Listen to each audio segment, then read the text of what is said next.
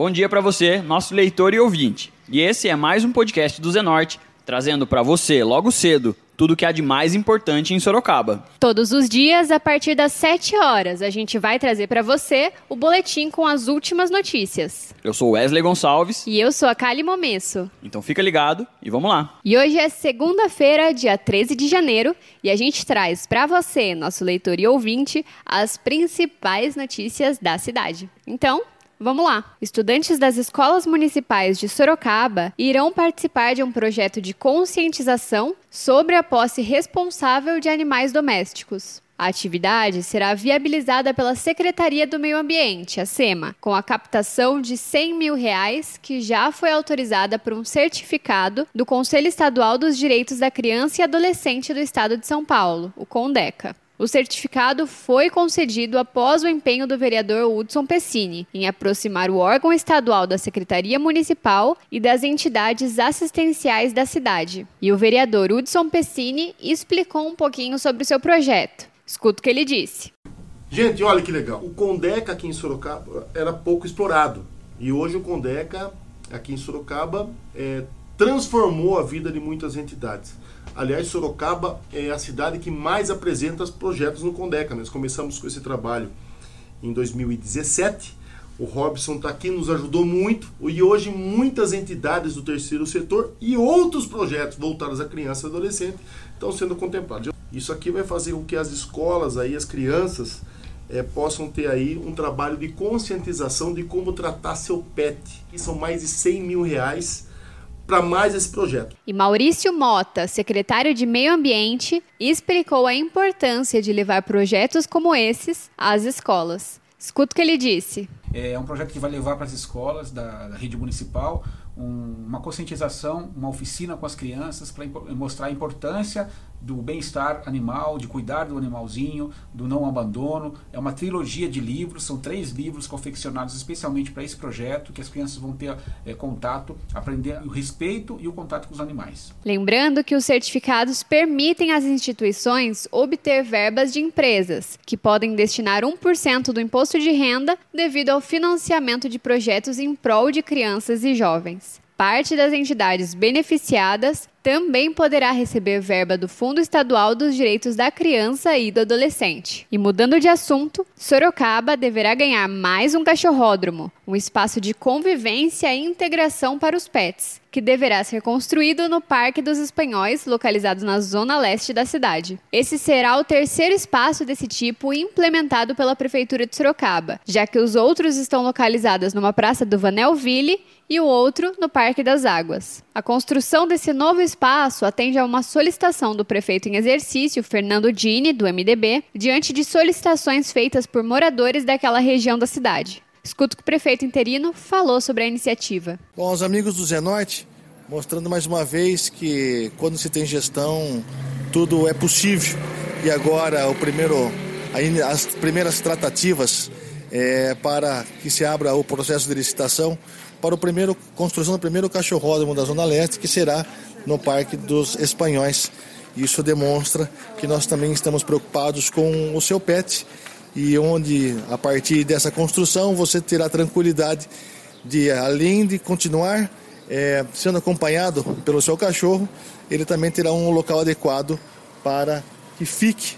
Então, demonstrando que esses locais eles têm que ter melhor aperfeiçoado e a partir desse momento nós temos a certeza que outros modelos como esse na cidade de Sorocaba devem ser construídos. E, lógico, é sempre o governo municipal trabalhando por você. De acordo com a Secretaria de Serviços Públicos e Obras, a SERPO, o processo para a implementação do novo cachorródromo está na fase de licitação. Pelo projeto, esse novo espaço do Parque dos Espanhóis também deverá contar com bebedouro para a utilização dos animais. A área terá também equipamentos como rampas, pneus, gangorra e salto por arco para atividades dos animais. E agora a gente muda de assunto. A Prefeitura de Sorocaba, por meio da Secretaria da Fazenda, Cefaz, começará a distribuir a partir da segunda quinzena de janeiro os carnês do Imposto Predial e Territorial Urbano, IPTU de 2020, aos titulares de imóveis da cidade. Aproximadamente 298 mil carnês serão lançados este ano. Os boletos serão distribuídos conforme os CEPs dos respectivos endereços de entrega de cada imóvel. A entrega será feita via correio, com início na segunda quinzena de janeiro. Os pagamentos podem ser efetuados à vista com 5% de desconto, em três parcelas também com 5% de desconto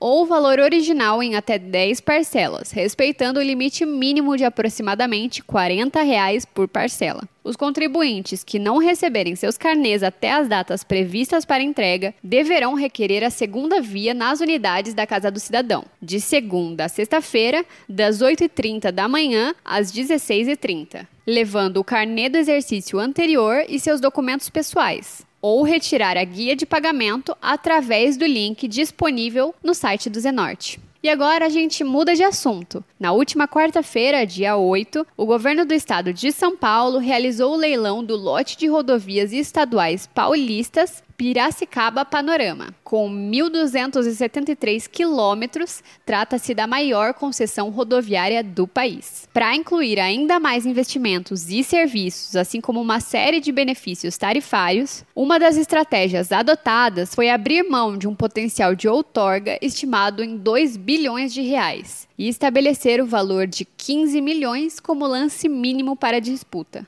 Entre as intervenções previstas estão 600 quilômetros de duplicações e novas pistas. Também haverá faixas adicionais e vias marginais, entre outras obras que melhoram a fluidez, o escoamento da produção regional e a segurança viária. Serão implantados ainda acostamentos, novos acessos e retornos, recuperação de pavimento, passarelas e ciclovias. O modelo tarifário na nova licitação prevê desconto de 5% para os usuários do pagamento automático. Além disso, a grande inovação tarifária da nova concessão é o desconto do usuário frequente, o DUF, modelo inédito no Brasil e que irá beneficiar os motoristas que utilizam o trecho rodoviário com maior frequência, principalmente moradores de pequenas cidades que usam as rodovias quase que diariamente para acessar a rede de comércios e serviços de municípios vizinhos. O conceito do novo modelo é de que quem usa mais paga menos. Escuta o que o secretário de Logística e Transportes do Estado de São Paulo, João Otaviano, disse sobre a importância desse leilão.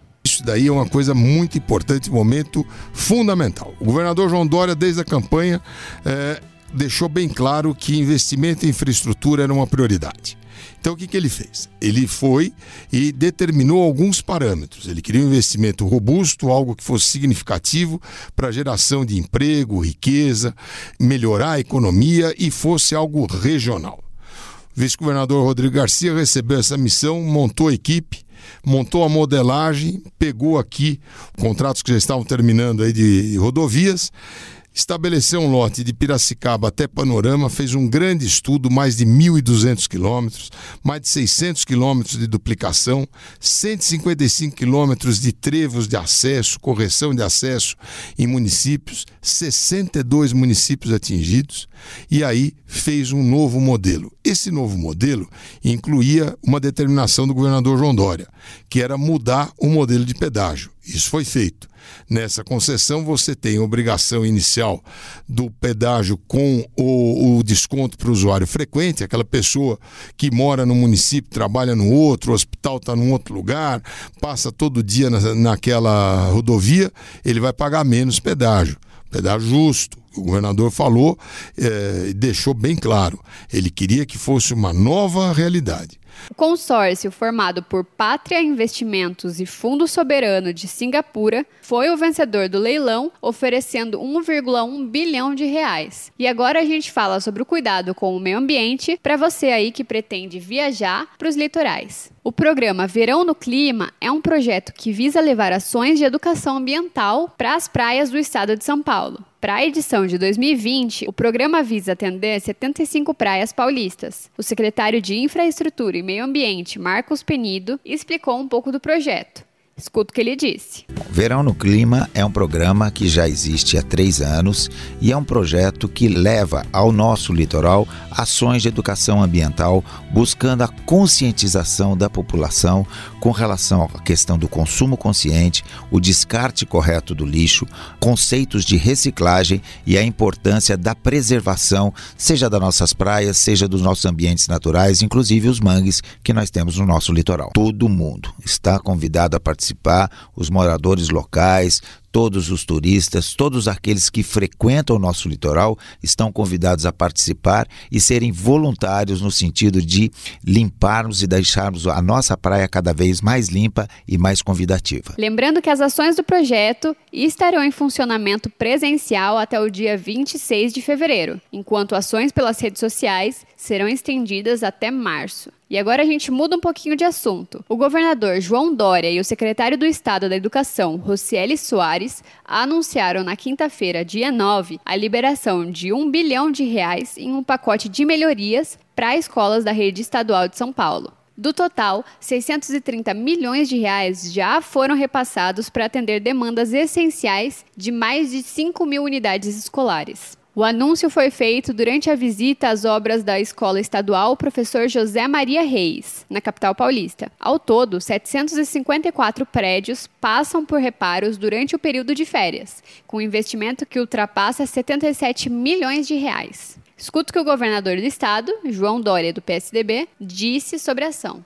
O ano passado já reformamos um grande lote, esse ano mais um lote. Nosso objetivo é terminar 2022 com todas as escolas que precisam de reforma reformadas, além dos acabamentos e da manutenção que já tem que ser feita regularmente. É um investimento de quase 78 milhões de reais. São 77 milhões e 600 mil reais para este período agora, que vai até o final de fevereiro. Pelo menos 400 escolas terão direito a recursos para reformas em telhados e calhas. A expectativa é que todos os serviços sejam concluídos até o início do ano letivo, em 3 de fevereiro. O objetivo da ação é garantir que serviços de manutenção e reparos sejam feitos de forma mais ágil e sem burocracia. Das 754 obras em andamento, 70 são consideradas prioritárias e integram o programa Escola Mais Bonita. São obras de mais complexidade e que contam com prazos de conclusão entre 90 e 270 dias.